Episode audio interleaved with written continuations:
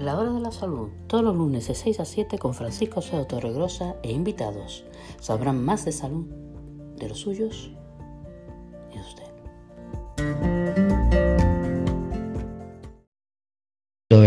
respiro a todo el tremendo año que nos hemos eh, estamos llevando todavía con el dichoso coronavirus como, como protagonista, bueno, estamos aquí Recordemos, como decimos, desde, desde la Costa del Sol para, para el mundo a través de dispositivos eh, móviles, internet, los podcasts, plataformas, la radio convencional, etcétera. La hora de la salud, programa número 178, llevamos ya seis años, ya más, algo más de seis años en esta, en esta aventura, mm, donde como siempre lo que se busca es la divulgación, entrevistas, noticias, reportajes sobre la, la salud con especialistas, profesionales, tanto de la sanidad pública como privada, de nuestra Costa del Sol y cuando corresponde a nivel nacional, pues importantes también algunos especialistas. Hoy vamos a hablar de mm, temas bastante interesantes. Después eh, hablaremos de lo que es las cifras del coronavirus, de la COVID-19 hoy en día en la provincia de Málaga, datos oficiales de la Consejería de Salud y Familia de la Junta de Andalucía. También dentro de un rato vamos a conectar una entrevista que hicimos al delegado de Salud, Consejería de Salud y Familia en la provincia de Málaga, Carlos Bautista, donde aprovechando que estaba el proyecto de apertura y de eh, entrega de las obras del hospital cercano de Estepona, también mm, en la entrevista ya lo, van a oír, pues le explicamos de últimas novedades que pudieran ocurrir del Hospital Costa del Sol, que recordemos está en Marbella y que es el hospital público de referencia que tenemos en toda la Costa del Sol. Después eh, conectaremos con una fisioterapeuta y verán para qué. Pues mira, eh, vamos a hablar con Macarena del Valle Castilla, fisioterapeuta de en la Costa del Sol, porque después del coronavirus, después del parón, de la eh, pandemia, del confinamiento, de menos ejercicio, se ha notado que ha habido bastantes lesiones y demás, y sobre todo vamos a tocar el tema de los niños, la vuelta a las clases, a los colegios, donde al margen de la pandemia también hay que ir dando consejos, especialmente, por ejemplo, de cómo llevar, evitar pesos y demás, porque se producen lesiones de las mochilas o maletas. Y terminaremos, esperando que el teléfono no, no sea eh, favorable, pues hablando con un podólogo, eh, Pedro Chamizo, que es el vocal de Málaga, de la provincia de Málaga, del Colegio de Podólogos de Andalucía, con el objetivo de hablar, de atender la salud, vamos a hablar de los pies de los niños en el inicio de las clases y mm, nos va a contar alguna anécdota y detalle importante donde, por cierto, el peso y todo, y el calzado, especialmente el calzado, contribuye eh, muy, muy destacado para todo lo que se refiere en el peso y la atención que hay para evitar malformaciones, lesiones y demás. Pero primero vamos con lo que es la actualidad. Eh, datos del coronavirus hoy en la provincia de Málaga. Eh, según los datos facilitados por la Consejería de Salud y Familia de la Junta de Andalucía, en las últimas 24 horas han crecido en la provincia de Málaga las hospitalizaciones con entrada en la UCI, total 30, mientras se ha contabilizado un nuevo fallecimiento. Asimismo, se sitúan en 212 nuevos pacientes contagiados de coronavirus. Estos datos de los primeros días de septiembre son los más elevados desde el verano en referencia a la pandemia sanitaria.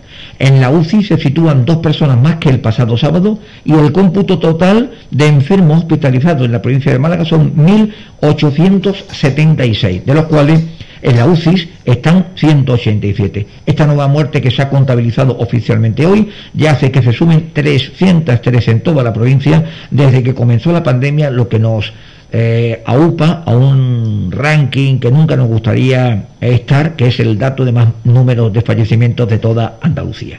En cuanto a brotes, mm, se mantienen los dos focos que hay de una residencia de discapacitados en Coín, donde hay 47 positivos entre residentes y trabajadores ha habido un fallecimiento ahí, y en una residencia de Málaga, en Teatinos, donde hay 33 casos, 27 ancianos y 6 trabajadores. En cuanto al caso, al número de mm, recuperados de coronavirus, oficialmente se habla de 3 personas. A nivel andaluz, hoy hay un total de 698 pacientes confirmados con coronavirus, de los que 110 se encuentran en la UCI. Y por cierto, decir noticia de, esta misma mañana, pues que la Agencia Sanitaria Costa del Sol, que recordemos es la que agrupa al Hospital Costa del Sol, que vuelvo a repetir, es el de referencia en Marbella, entra en un proyecto europeo eh, para la detección rápida y eh, todo lo que es precoz del COVID-19.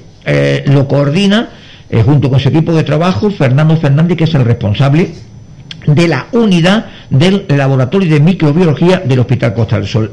Según nos han indicado, desde el hospital pues se estima que este estudio va a ser durante aproximadamente 15 meses. Y como hemos dicho, eh, 6 y 5 de la tarde en directo, pues vamos a tener la primera entrevista de la tarde, que vuelvo a repetir, aprovechando la presencia de Carlos Bautista Ojeda, delegado de la Consejería de Salud en Málaga, en el acto de recepción de las obras del hospital de Estepona, pues se hablaba de lo que va a ser este hospital público cuando se ponga en marcha. Idea es en el último trimestre del año 2021 y también con del Hospital Costalso. Esta es la entrevista con Carlos Bautista. Para la, recepción por parte del gobierno andaluz del hospital de Estepona.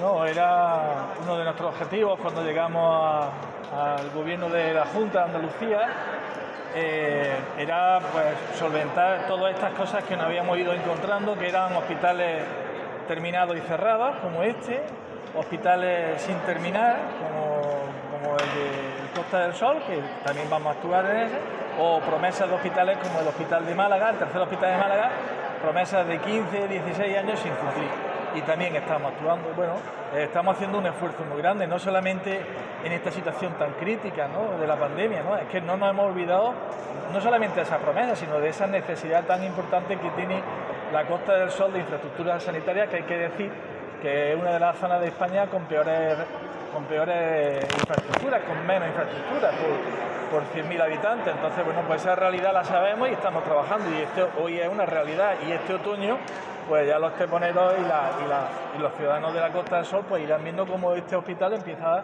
a recibir pacientes y a solventar sus problemas y sus demandas sanitarias. Eh, en primer plano podemos decir que se, se descongestiona el, Hospital Costa del Sol porque se divide, se divide hacia esta parte, recordemos María Bacasar de parte de Ronda, Estepona, etc. Exactamente, es muy importante porque además el Hospital Costa del Sol es un hospital que trabaja con unos, índices de calidad muy buenos, pero que indudablemente está muy saturado de trabajo. Y el hospital para mejorar su, respuesta necesita descongestionarse un poco y se va a descongestionar perfectamente, pues, fundamentalmente en principio con consultas externas y poco a poco, progresivamente, con cirugía mayor y menor ambulatoria, conforme vayamos mejorando algunos pequeños detalles que hay que mejorar de, este hospital, que hay que recordar que es un proyecto que tiene más de una década y que hay que actualizarlo y habrá que hacer pequeñas reformas para ponerlo al día. Eh, volviendo al Costa del Sol, que la comunidad también quiere hacer alguna, pregunta, no hay, problema. Eh, Sol, lo más inminente que tiene la en este caso la Consejería, ¿cuál es? ¿Qué actuación sería? Porque se, se vienen pidiendo muchas, muchas, vamos a llamar, demandas por parte de la sociedad.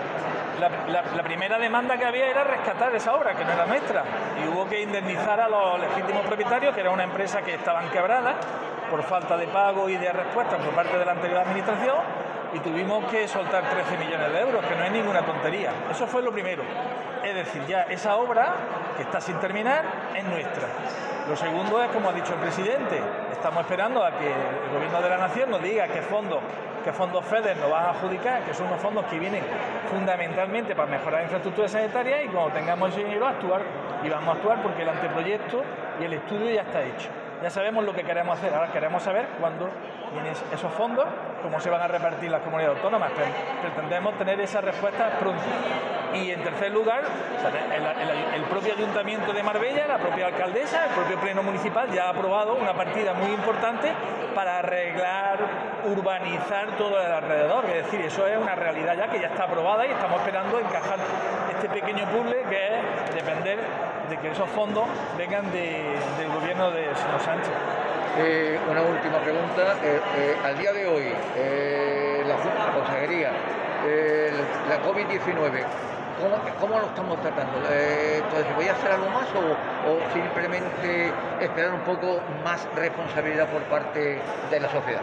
Es fundamental es fundamental que la población sea más responsable. Es que es fundamental. El, virus no está en la montaña, el virus está donde hay gente, donde se relaciona, donde mantiene, no mantiene la distancia física, donde no tiene eh, la más mínima medida de seguridad, de higiene. Ahí está el COVID. Eso está claro, ¿no? Es decir, eh, yo he pasado este fin de semana pasado en la Alpujarra, en una aldea de 14 habitantes, allí no hay COVID. Entonces, lo que le quiere decir que tenemos que ser muy responsables. Es verdad que la tasa de incidencia en Andalucía es de las más bajas de España. Lo ha presentado el presidente, estamos sobre 80, 80 y algo eh, eh, eh, positivos por cada 100.000 habitantes, cuando hay otras comunidades que están por encima de los 500. Es decir, una barbaridad más, pero eso no nos consuela. Nosotros quisiéramos tener cero contagios, porque tenemos que afrontar un otoño que vamos a tener gripe, que la gripe también es dañina, también mata a muchos pacientes todos los años, y, entre una, pandemia eh, tan brutal como tenemos, que en un momento determinado es capaz de mandar a, mucha población al hospital y en algunos casos de una forma muy grave o con consecuencias fatales, se nos va a sumar la gripe que tenemos todos los años, entonces, por favor, necesitamos llegar al otoño con, primero, los sanitarios descansados, están, nuestros, profesionales están destrozados. Necesitamos que los hospitales lleguen bien reforzados. Nos estamos gastando más de 14 millones de euros en duplicar las UCIs, en duplicar las urgencias, en mejorar los dobles circuitos en los centros de salud circuitos COVID y circuitos normales para que no se mezclen los pacientes, circuitos de respiratorio para adultos y para niños. Es decir, estamos haciendo un esfuerzo en esta situación tremendo. Pero claro, todo ese esfuerzo, si la población no nos ayuda, pues nos quedamos muchas veces con una cara que es tremenda, ¿no? Entonces hemos visto estos días en las redes sociales fiestas en diferentes municipios, no quiero decirlo, de, la Costa del Sol, que por favor llamamos la responsabilidad de su alcalde, de los propios organizadores, de la población, por favor, tenemos cientos de kilómetros de playa magníficos, no vayamos todos a la misma. No tenemos que ir todos al mismo lugar de encuentro, no tenemos que ir todos al mismo establecimiento eh, de bares, de discotecas. Vamos a ser responsables, vamos a ser responsables. Eh, delegado, una preguntita. Eh, la Costa del Sol es uno de los distritos más afectados ¿no? en la provincia de Málaga y se achaca al ocio nocturno. Eh, ¿Realmente con las pruebas que se están haciendo eh, llegáis a estas conclusiones desde la Junta? ¿O cuáles son los orígenes de eso? No, el, el, ocio nocturno es una de las causas. Otra de las causas es la población. Aquí vive más gente. Donde vive más gente, acabo de decirlo, donde hay más aglomeración, eh, hay más casos. En Madrid es una conurbación gigantesca de 8 millones de habitantes y hay muchos casos. Barcelona son grandes capitales europeas y tiene muchos casos. Aquí hay mucha gente viviendo. Y después indudablemente entra pues, el ocio, la falta de cuidado, eh, eh, que, estamos en verano y todo el mundo tiene derecho a divertirse un poco, ¿por qué no? Si divertirse no es malo, si además es necesario y tener ratos de ocio, pero tengámoslo, tengamos ese ocio y ese divertimiento con más precaución. Es decir, vamos a las playas y vemos esos toldillos de grandes familias que se juntan a una familia que viene de un pueblo con la de otro, hay 30 personas debajo de un toldillo sin mascarilla. Por favor, tengamos cuidado.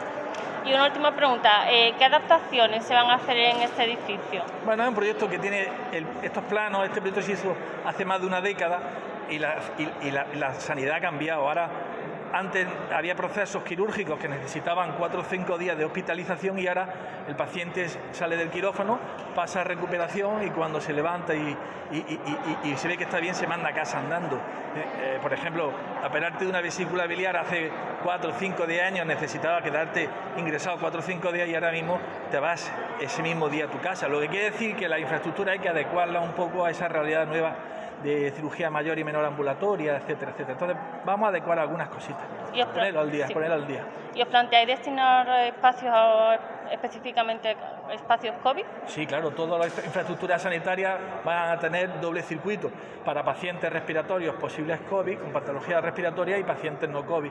Es decir, esa es una realidad. Cualquier paciente que venga a hacerse cualquier prueba de diagnóstico, una colonoscopia, previamente tendremos que hacerle una PCR. Es decir, la sanidad eh, está viviendo una nueva realidad que es el COVID y eso lo saben perfectamente nuestros profesionales. Muchísimas gracias. Esto es lo que nos decía, repito, el delegado de Salud y Familia de la Consejería de, en Málaga, Carlos Bautista, que no se prodiga demasiado en ruedas de prensa y entrevistas, por lo cual tiene su, su valor importante que nos atendiera, atendiera en, esta, en esta entrevista. Y lo que él ha dicho sobre el tema del coronavirus, máxima responsabilidad el virus está todavía presente y el uso de mascarilla.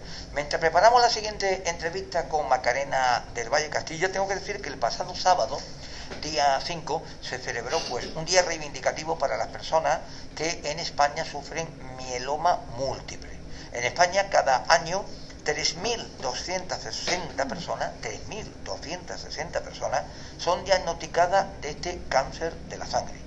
Ahora son un grupo de riesgo frente al COVID por su enfermedad y porque tienen una edad media de diagnóstico entre 66 eh, y 70 años. Con motivo de esto se ha puesto en marcha, que lo pueden ver en las distintas redes sociales, una exposición virtual de arte invisible que se llama Lo que no ves, así se puede encontrar tanto en YouTube como por ejemplo en Facebook, donde 13 lienzos ultravioletas plasma los desafíos que afrontan a este diario los pacientes. Y lo dicho, seguimos ahora una entrevista con Macarena del Valle Castilla, fisioterapeuta del Vitas Hospital Chaní. Esta es la entrevista. Seguimos aquí en la hora de la salud y hoy pues vamos a hablar con un tema muy importante porque hay que estar eh, físicamente bien preparado y cuando ocurre algún tipo de, problema, lesiones o algo, pues hay que acudir a un especialista, en este caso pues a, una, a un fisioterapeuta. Y tenemos al otro lado a Macarena del Valle, fisioterapeuta, Hospital Vita Chani Internacional en Benalmádena. Macarena, hola, ¿qué hay? Buenas tardes. Hola, buenas. Eh, aquí estamos, en el San de Benalmádena. Ahí Benalmádena, eh, Vistas, bueno, eh, fisioterapeuta, eh, servicio allí, ¿cuántas personas eh, conformáis el servicio? Para, para, empezar un poco poniendo poniendo eh, eh, en datos y antecedentes el, el equipo, ¿cuántas personas formáis? Pues somos como cinco profesionales divididos en dos por la mañana, en el turno de mañana, que es de 8 a 2, y tres compañeros por la tarde, de 3 a 9. También tenemos un compañero que trabaja en planta con los pacientes que están ingresados y, también tenemos servicio de hospital durante los fines de semana. Mucho trabajo, ¿no? Mucho. Y esperamos que siga así. bueno, eh, vamos a hablar un poco eh, el coronavirus, la pandemia sanitaria. ¿no? nos tiene muy más que presente, desgraciadamente, desde hace unos meses. Eh, en líneas generales, eh, ¿qué habéis notado eh, con, los pacientes que han llegado a la nueva normalidad? muchos no han salido, otros han ido, vamos a llamar, retrasando las asistencias de, consultas por aquello de, no, de evitar salir, a pesar de los circuitos perfectos que ha tenido el hospital. Eh, ¿Qué habéis notado eh, con, estos que, han ido llegando, pues, especialmente ahora en, el, verano? ¿Qué habéis notado? Pues igual que, las fases que se han dado de desescalada, pues también hemos encontrado que los pacientes han llegado de manera progresiva, porque muchos tenían temor al contagio, pero finalmente ves que la vida sigue, que tienen sus problemas de salud, sus patologías que tienen que ser atendidas y algunos incluso a raíz del confinamiento, de hacer ejercicio de manera inadecuada, eh, del estrés laboral desde casa, la familia, pues han encontrado que tenían nuevas, nuevas lesiones y el trabajo de fisioterapia es muy importante tanto en la prevención como en el tratamiento y sí es cierto que podemos dar muchas pautas y consejos, pero al final lo, primordial es poder atender al paciente en persona. Eh, Claro, es que el tema presencial en el caso de vuestra especialidad es clave. En otras, en otras especialidades eh, médicas sí se puede acudir a la teleconferencia, el tema virtual, etcétera. Pero en el caso vuestro, el pasaje queda a la persona, no se puede, no se puede cambiar. Eh, lo has adelantado, era una de las cosas que te, eh, que te quería preguntar. el tema, por ejemplo, del teletrabajo durante todos estos meses, incluso siguen en muchos aspectos, y el hacer ejercicio eh, muchos han recurrido a los tutoriales y demás, pero eso no es igual porque ha habido gente que, que lo han utilizado eh, quizás de una forma inadecuada. Esos son los dos grandes eh, sectores que han generado más, entre comillas, clientela para estos meses que, lleváis ya de funcionamiento directo en el hospital. Sí, correcto. La, la incertidumbre de lo que va a pasar, el estrés que ha generado muchas personas trabajar desde casa, que no era un ámbito al que estaban acostumbrados y lo han tenido que compaginar con la familia, el uso de, de ordenador y tablet, dispositivos móviles, más horas de las que ya de por sí se suelen utilizar, junto con la práctica de deporte que muchas veces no, no es la correcta. Eh, Esos han sido así los, pilares que nos hemos encontrado en esta vuelta. Eh, estos son los términos generales. Queríamos hablar, porque hoy también estamos hablando de la vuelta al colegio, que es inminente en esta semana, finales ya eh, vamos a tener dentro de la nueva normalidad, tocamos madera, que no nos afecte demasiado el, tema del coronavirus. Eh, los niños, en el área de, fisioterapia, mucha, mucha gente, hay una, entre comillas, podemos decir leyenda negra o algo así, de que a los niños, a los mayores sí, pero a los niños no, no, se, no se acuden tanto a, al fisioterapeuta. Mm, eh, realmente eh, deben ser atendidos de todas las edades, ¿no, Magdalena?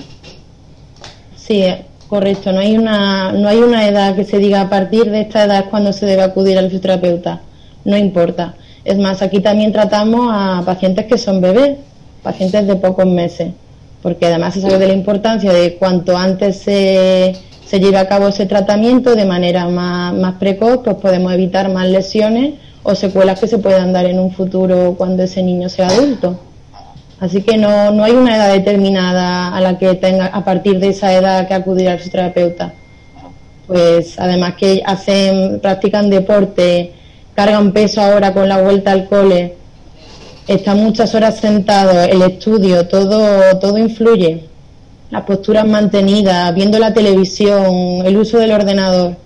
Y, y pueden venir perfectamente, tengan la edad que tengan, hacer su revisión, su consulta de los síntomas que presentan, de lo que le preocupa a los padres, el dolor que tienen y, adaptar un, tratamiento y unos consejos. Bueno, te, voy a, te, voy a, contar un poquito a, nivel de broma, los bebés son los que menos problemas oponen, ¿no? Los bebés, bueno, no te creas, los bebés se quejan, ¿eh? Hace, hacen sentir los llantos que no, no les gusta no están de acuerdo con lo, con lo que le hace y puede que sean a veces los pacientes más exigentes, junto con los padres. Un detalle, importante. Has hablado de la maleta, los colegios, la, la, carga, la carga a la espalda.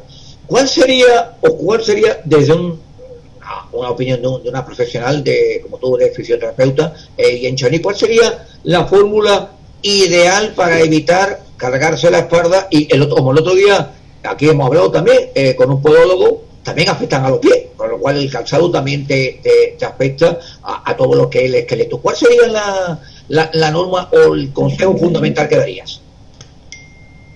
Perdón, ¿puedes repetir el consejo fundamental? Para, por ejemplo, cuando van cargados con, con la maleta, con demasiada, demasiados libros, etcétera. ¿Cómo? ¿Qué, qué, para que no evitar, entre comillas, el, el problema que puede generarle? Pues sí, en la, en la carga de, de la mochila, una de las cosas que tenemos que tener mayor en cuenta es el peso que, que lleva ese niño. Son numerosos artículos que hablan que no debe ceder un 10% del, del peso de, del niño, entre 10 y un 15% porque luego hay también muchos factores como la edad, la estatura, el peso que tiene. Entonces, en relación a todos esos datos, se ha establecido ese porcentaje del 10 que no debe ceder. Y tan importante es el peso como cómo esté distribuida esa carga, que debe estar, los objetos de mayor peso deben estar junto a la espalda y los de menos más alejados. Una mochila que tenga diferentes departamentos, más bolsillos donde puedan repartirse eh, el material, el uso de, de las asas en ambos hombros, nunca solamente sobre uno, que tengan un ancho y estén acolchadas sin sobrepasar el ancho del hombro y a ser posible que tengan cincha abdominal y a nivel pectoral que va a evitar que haya un exceso de movilidad y que, y que el peso se lleve de una manera más, más ergonómica y también que no sobrepase el nivel de los hombros ni tampoco que llegue a la parte baja lumbar. También se habla de la opción del carrito, que eso muchas veces genera controversia. Sí, sí, sí. ¿Qué pasa con el carrito? Hay veces que cuando tienen que llevar un, un peso extra, una bolsa accesoria, pues puede ser de gran utilidad. Pero ¿qué sería lo más recomendable? Que llevaran este carrito delante, empujándolo hacia adelante, nunca traccionando, llevando la carga detrás. Y siempre a la altura del tronco, a ser posible, ir cambiando de mano para no sobrecargar siempre el mismo lado y llevarlo de manera que la muñeca quede el pulgar pegado hacia el tronco para evitar los giros y las desviaciones que eso puede producir en la cintura escapular y en la parte baja de la espalda. Eh, de la experiencia, por ejemplo, del pasado curso que comenzó en otras fechas, bueno, comenzó en una fecha tal, no había el problema de la pandemia, ¿recibisteis eh, casos, eh, chicos, con estas circunstancias? ¿Ese mismo problema era lo más general que tuvisteis?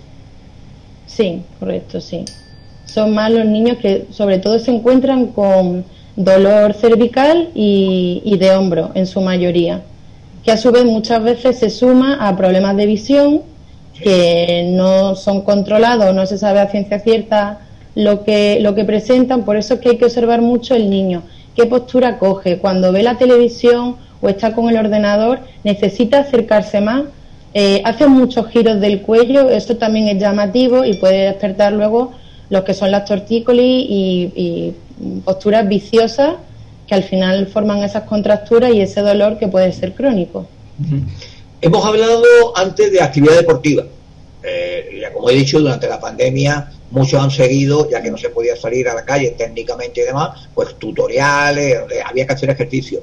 Pero eh, hablando ya en circunstancias normales, ¿cuál sería por ejemplo, durante X meses de haber tenido, de haber tenido parón en, la actividad normal física, ¿cómo sería la forma de, entre comillas, reingresar en el mundo del deporte? ¿Qué, qué paso habría que ir haciendo, Macarena? Pues nada, todo de manera progresiva, incorporar a ser posible las actividades que estaban haciendo antes de este parón, incorporarlas con, total naturalidad para que el niño eh, también se vuelve a relacionar con los compañeros, que eso también es de vital importancia, todo lo que es eh, la esfera social y deporte, pues se acudía a clases de fútbol, de natación, eh, hacer la incorporación con total normalidad. Ya me, me, refiero ahora a adultos, estos que han estado X meses parados y que de golpe y porrazo conozco algunos, se han ido a jugar, por ejemplo, a golf, se han ido a jugar al padre, etcétera, entre comillas, una locura, ¿no? Sin haber tenido la, preparación o el entrenamiento, el previo entrenamiento, ¿no? Sí, esos son muchos casos de los que nos hemos encontrado en consulta. Y también como por afrontar ese estrés del confinamiento, darse mucha prisa en, en realizar actividades físicas o con el aumento de peso que se ha dado muchas veces por no llevar una alimentación muy equilibrada, pues han pensado que, tenían que forzar el cuerpo y practicar ejercicios sin ningún tipo de, miramiento, de calentamiento, de tener pautas de cuál es la correcta posición de ese deporte e incluso esperar a acudir al fisio cuando ya el dolor se ha instaurado y, ya es crónico.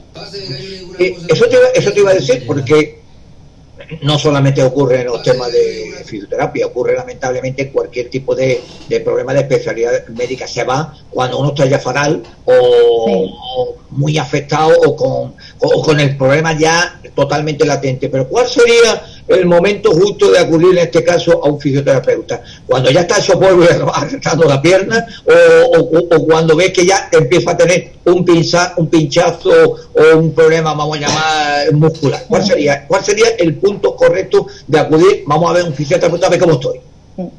Con las primeras señales. Las primeras señales que nos dé nuestro cuerpo hay que acudir al fisioterapeuta. Incluso antes de notar dolor, cuando tienes dudas mm, de si estás practicando un deporte de manera correcta o sabes que lleva un tiempo prolongado sin acudir, como prevención, como revisión, que no, que no sucede nada, que todo está bien, pues perfecto. Pero ante la duda no hay que esperar y hay que acudir cuanto antes. Evitar, por ejemplo, lo que hemos visto este verano, gente corriendo ahí por la carretera haciendo footing y demás, ahora en perspectiva, me refiero a la hora que hay más calor y demás, y casi casi sin, sin, sin ningún tipo de, sombrero, gorra, etcétera, es decir, un poquito jugándose coger, coger una auténtica eh, mm. inflamación o las quemaduras, las quemaduras graves. Eso, eh, el correr también, una, mm, hay que llevar una pauta. Sí, hay que hacerlo todo de manera consciente. O sea, tan bueno va a ser no hacer actividades físicas como sesionarnos por mm, llevar una, una práctica muy intensa, por encima a lo mejor de nuestra condición física o de lo que fisiológicamente nos permite nuestro cuerpo, hay que, intentar hacerlo de manera eh, un poco con cabeza, ¿no? Y, también hablo muchas veces de, la importancia de alternar el deporte. Está muy bien que te guste la carrera, pero también hacer algún tipo de ejercicio pues que sea eh, anaeróbico, que no sea de, de tanto gasto cardíaco.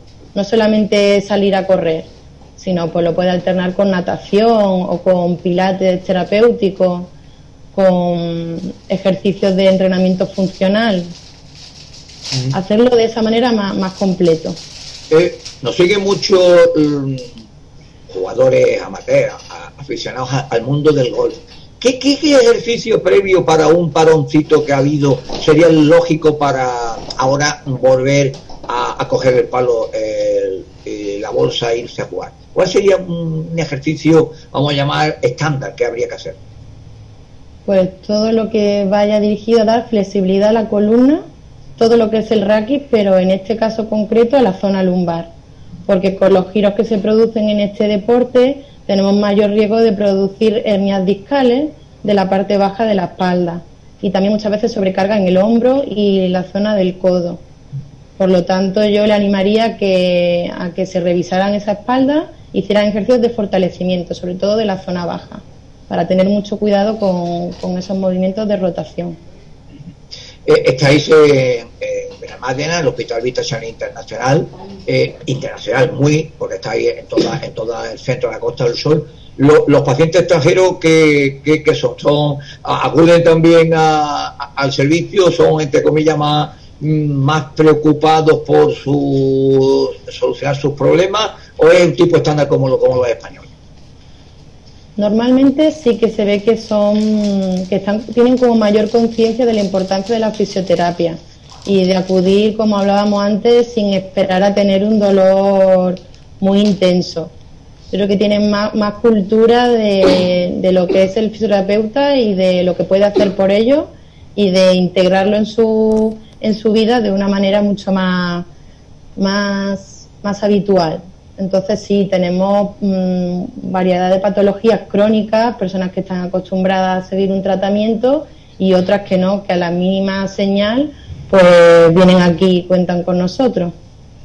Bueno, ya eh, finalizando, los puntos básicos que nos ha comentado el Macarena del Valle de los niños, recuerden, eh, no, eh, bueno, cargar lo justo y necesario, la, la mochila, dividir, dividirlo por zonas, ¿no, Macarena? Sí, el material de mayor peso más próximo a la espalda. Y así el que pesa menos, el que es más ligero en la zona más externa de la mochila. Así se hace un buen reparto de la carga, que esté posicionada sobre los dos hombros, que sean eh, asas acolchadas, con un ancho que no supere el hombro, que nunca baje más de la parte baja de las lumbares ni sobrepase la altura de los hombros a ser posible que tenga cinchas abdominales a nivel del pecho. Y pues si lleva de carrito, pues todas esas recomendaciones de alternar la mano, de llevarla a la altura del tronco y si es posible portarla de, de manera anterior la carga. Igual cuando sube o baja escalera, nunca vamos a coger esa carga lateral, vamos a llevarla anterior.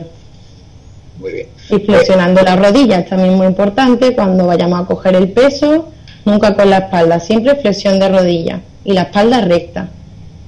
Pues ahí están estos consejos de recomendación general a seguir, porque es que si no, si no vamos a tener que ir a un, fisioterapeuta, eh, y en este caso, pues sabemos que dentro de las, de las múltiples y grandes y excelentes profesionales que tiene Vita Chani Internacional en Benalmádena, pues hay eh, este área de la fisioterapia.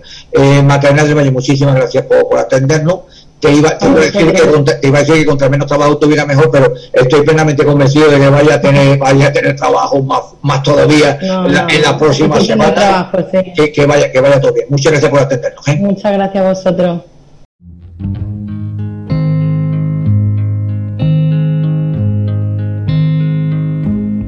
I found a love for me. Darling, just dive right in follow my lead. Well, I found a girl, beautiful and sweet. Well, I never knew you were the someone waiting for me. Cause we were just kids when we fell in love, not knowing what it was. I will not give you up this time. Well, darling, just kiss me slow. Your heart is all I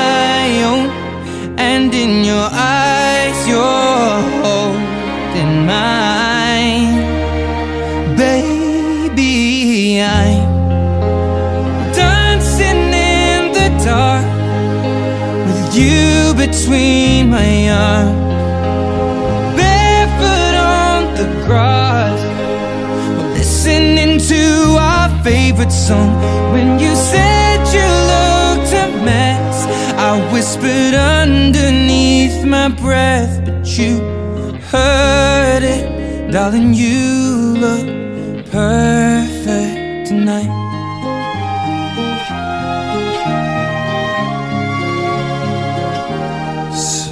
mia donna La forza delle onde del mare Cogli i miei sogni, i miei segreti Molto di più.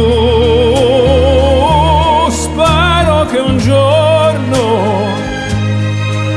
l'amore che ci ha accompagnato diventi casa, la mia famiglia diventi noi. E siamo sempre bambini, ma nulla impossibile, stavolta non ti lascerò, mi baci piano ad esistere e nel tuo sguardo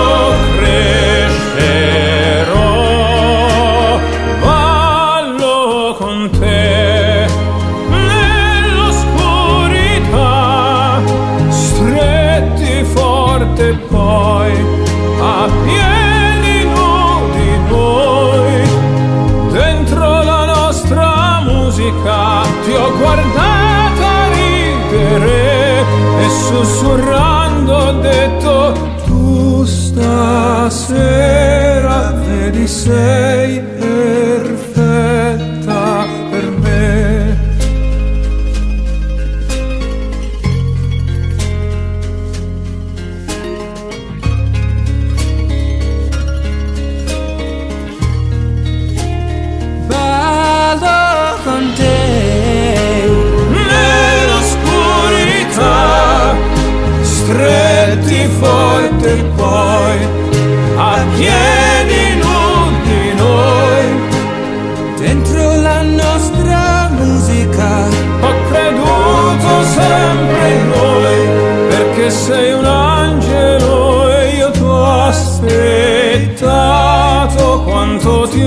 aspettato perché tu stasera sei perfetta per me.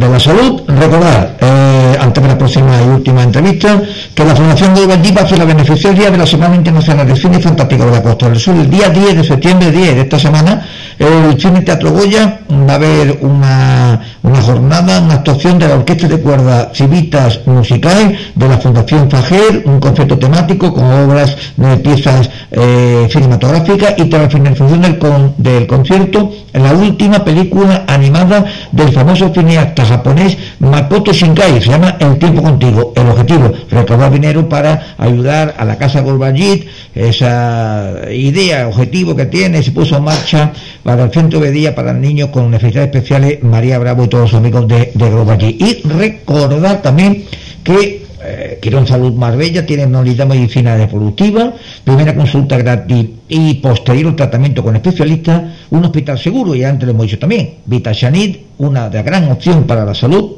desde Manilo hasta Muñeca, www.vitas.es, Chanit, Málaga, un hospital seguro. Y ya tenemos el, la última entrevista. En la hora de la salud, el programa de referencia sobre este tema en la Costa del Sol, pues hay que hablar con el inminente inicio del curso escolar de un tema que parece en un principio baladí, pero que realmente después tiene bastante, bastante eh, temas que tocar, como es la podología referente a los niños. Y claro, hemos acudido al Colegio de Podólogos de Andalucía, su eh, vocalía en Málaga es Pedro Chamizo. Pedro, gracias por estar ahí en directo. Buenas tardes y muchas gracias por vuestra invitación. Perfecto. Eh, primero, mm, ahora viene el inicio del colegio eh, en las distintas etapas aquí en, la Costa del Sol, en Málaga, en toda Andalucía, pero yo quiero, antes de hablar del tema de los niños, hacerte una pregunta que es, mucha, mucha gente se lo, se lo, se lo dice. ¿Cómo tenemos, cómo está la salud de los, la salud de los, malagueños, en este caso por tu experiencia en el tema, en el tema de la podología, que mm, como por ejemplo otras áreas, oftalmología y demás, acudimos a especialistas, al podólogo se va a ultimísima hora. Sí que es cierto que como norma general la salud de la población no es mala, pero después del confinamiento hemos visto eh, un alarmante aumento de casos de personas que bien por el reinicio de la práctica deportiva o bien por este periodo que han estado sin poder recibir asistencia, han tenido una serie de, cuadros que de, cierta envergadura que hemos ido resolviendo a lo largo de, estos meses. Como norma general, la salud no es mala, pero podríamos mejorar todos en lo que se refiere a la prevención de las enfermedades.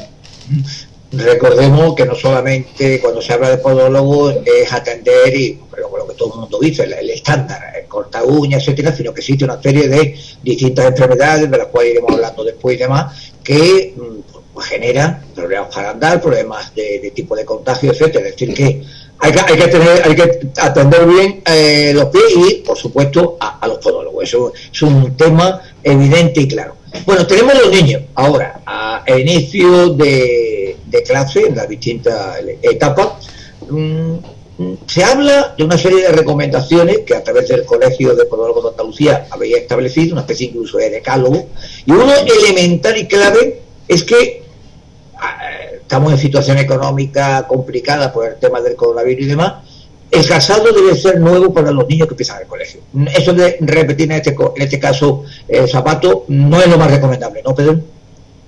No, es cierto que, una de las mejores inversiones que podemos hacer de cara al niño es el que el calzado sea nuevo y adecuado para él. Muchas veces los padres tienden a bien reutilizar el calzado de un año para otro, o bien en pos del ahorro, intentan comprar un número grande para que les dure más tiempo.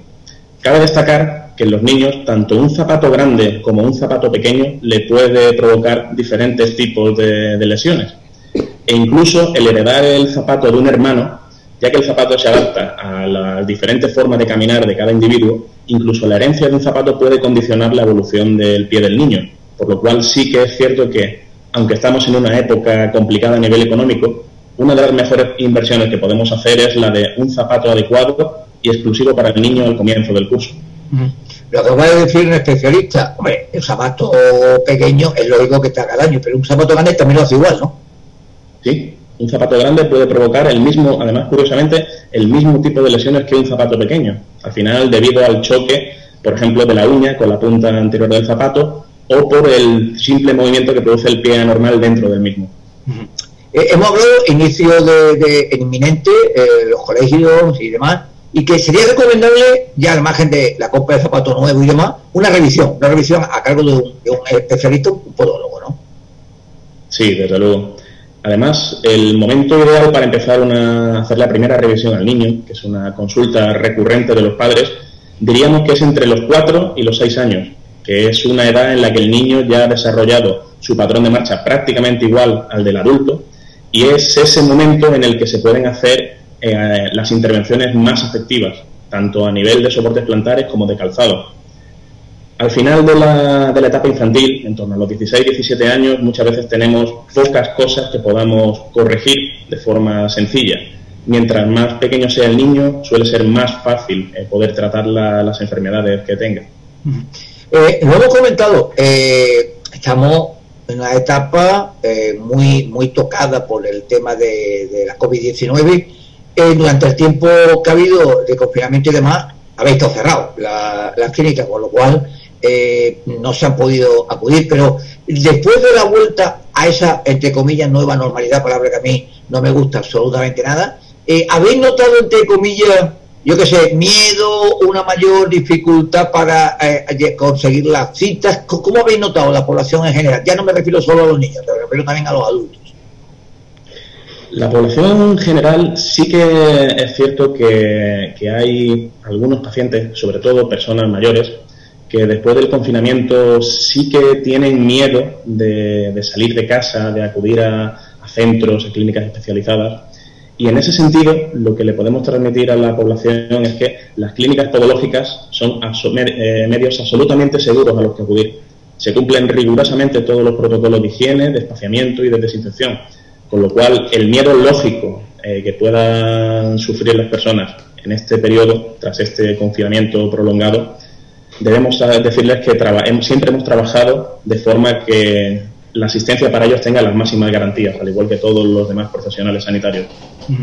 Eh, volvemos al tema de los niños. Hemos tenido, hemos tenido un verano muy atípico, un verano donde entre confinamientos, vueltas y demás, no se ha disfrutado tanto de playas, piscinas y, zonas de divertimiento como, como era normal. Pero los que hayan sí aprovechado, especialmente los niños, el tema de, de piscinas, especialmente las comunitarias y demás, hay que tener en cuenta, y por eso en esa revisión, en esas recomendaciones que decía el Colegio de Podólogos, por ejemplo, al tema de, hongos, el tema de incluso de rugas, papilomas, eso hay que tener mucho cuidado, ¿no? Sí, eh, siempre es una de, las patologías recurrentes que, que acuden a consulta y que además, curiosamente, la mayoría de los compañeros que atendemos a pacientes pediátricos, a niños, hemos visto durante este periodo un aumento del, número de papilomas que hemos ido atendiendo. En principio sin ninguna otra relación aparente con la pandemia o con el virus, pero sí ha sido curioso que, hemos ido atendiendo eh, un número mayor. Respecto a las medidas de prevención, siempre eh, insistimos en las mismas. Higiene del calzado, utilizar un calzado unas chanclas, una zapatilla específica en los deportes acuáticos y ser muy escrupulosos con la limpieza y con el secado de los pies todo eso nos va a evitar o va a disminuir la incidencia de, poder desarrollar un hongo, una, verruga o papiloma, como se le conoce también. Ante, todo esto, siempre hay casos en los que se desarrolla esa enfermedad. También, a la, misma, más mínima señal de alarma, recomendamos a los padres que traigan al niño, porque siempre los papilomas y otro tipo de procesos infecciosos, cuanto antes se empiecen a tratar, más sencillo y menos doloroso va a ser el propio tratamiento. Mm hoy en día medicina está individualizada, no vale todos los casos generales para todos, en este caso la atención de vosotros igual, pero ¿cuál sería, eh, vamos a llamar el tratamiento estándar o tipo para este tipo de, problemas, por ejemplo, de hongos y demás? ¿Cuál sería lo que inicialmente, en términos generales, recomendáis? Como norma general... De, atención, de tratamiento, digo ya. Claro. Como norma general, eh, por ejemplo, un tratamiento de una infección por hongo, el punto principal es el determinar cuál es el tipo de hongo que está afectando al pie, tanto de un niño como de un adulto. Esto en la primera consulta de valoración siempre se puede hacer bien en cultivo, que es el método específico que nos va a indicar cuál es el tipo de hongo y cuál es su tratamiento adecuado, y hacer una exploración minuciosa porque no todas las enfermedades del pie son hongos y no, todas no todos los bultitos que salgan son papilomas. Con lo cual el diagnóstico es primordial. Sí que es cierto que no podemos dar un tratamiento general, eh, podríamos decir, porque cada proceso tiene un tratamiento específico. Siempre hay que individualizar el, tratamiento. No es lo mismo una infección pura por hongos, además hongos hay una gran cantidad de ellos que pueden afectar al, ser humano, que una infección por hongos complicada con una infección bacteriana, con una infección vírica o con un problema de base de una sequedad de la piel, por ejemplo. Todo eso son cuadros que van a ser independientes e, insisto, con un tratamiento diferente.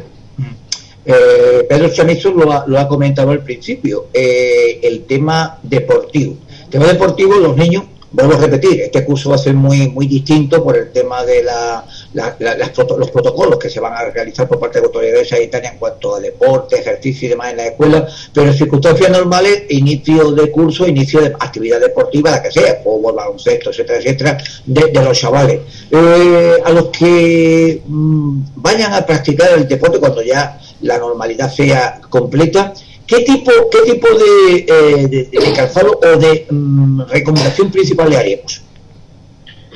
Siempre eh, lo más importante respecto a la práctica deportiva y práctica deportiva en niños es acudir al zapato específico de la disciplina y que ese zapato se utilice únicamente para la práctica deportiva.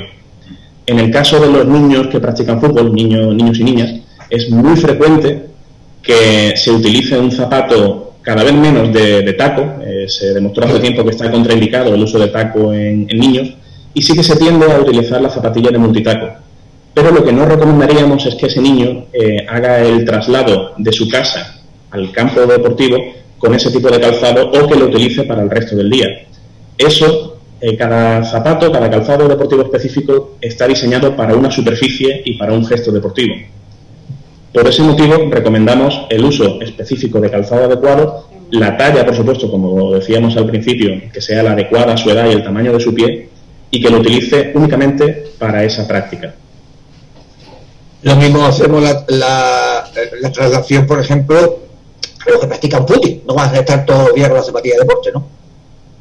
Claro, en principio eh, sí que es cierto que, en el adulto eh, tendemos a utilizar la zapatilla deportiva para casi todo, Sí que la zapatilla de running eh, es un zapato que está diseñado para gran parte para entornos urbanos o semiurbanos, con lo cual no tendría tantas contraindicaciones su uso, como podría ser, por ejemplo, el de salir a caminar con una zapatilla de pádel, que tiene una suela y un diseño totalmente diferente. Eh, a través del Colegio de Podemos han dado una, hasta 10 recomendaciones. La leemos aquí, nos tiramos, nos tiramos más de un programa. Pero en línea general, ¿cuál sería las diez de las 10 recomendaciones, las claves que, por en este caso, el, vocal de, Málaga, eh, Pedro Samizo, destacaría para la población en el caso de los niños, en la vuelta a, las clases. Aunque, aunque quizás sea volver un poco sobre lo que hemos comentado hasta ahora, sí que lo idóneo es escoger un material, bueno, en primer caso, la primera y más elemental es que en caso de duda acudan al especialista, que en este caso es el podólogo, para asesorarles sobre el calzado adecuado para sus hijos. Siempre debemos optar por calzado que lleve, que lleve sujeciones, bien sea tipo cordones o velcro, que eso fundamentalmente nos lo va a marcar la edad del niño. Lo idóneo es que eh, utilicemos un calzado que lo utilicemos con materiales naturales y flexibles. Eh, no solo hay que tener, prestar atención al zapato, sino al calcetín. El tipo de calcetín habitualmente recomendamos evitar fibras sintéticas, tender por el algodón o fibras naturales, que van a evitar problemas de sudoración. La selección de zapato adecuado, como acabamos de comentar, a la práctica deportiva. Cada vez hay más niños y niñas que practican actividades deportivas extraescolares de todo tipo. Y, por último, hay que hacer una cosa fundamental, revisar los pies de los niños revisar los pies, ver si tienen pequeñas heridas, pequeñas infecciones, pequeñas cosas que salgan de la normalidad o que nos llamen la atención, que al final los papás son los primeros que van a detectar cualquier tipo de problema. Y no esperar a que el niño se queje.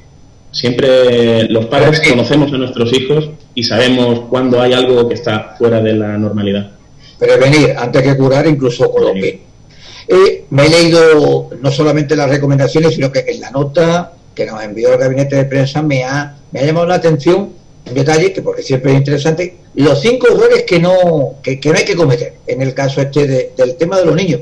Y uno, volvemos a repetir el tema de antes de la, de la crisis económica, que no siempre todo lo barato es bueno para el pie. Claro. De hecho, eh, ni todo lo barato es bueno para el pie, ni necesariamente los zapatos más caros tampoco son los, mejores.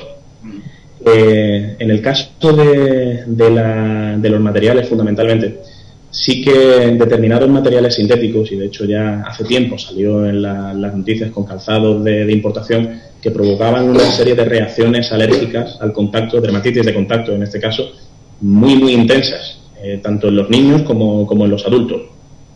Con lo cual sí, hay que, hay que tener cuidado al respecto.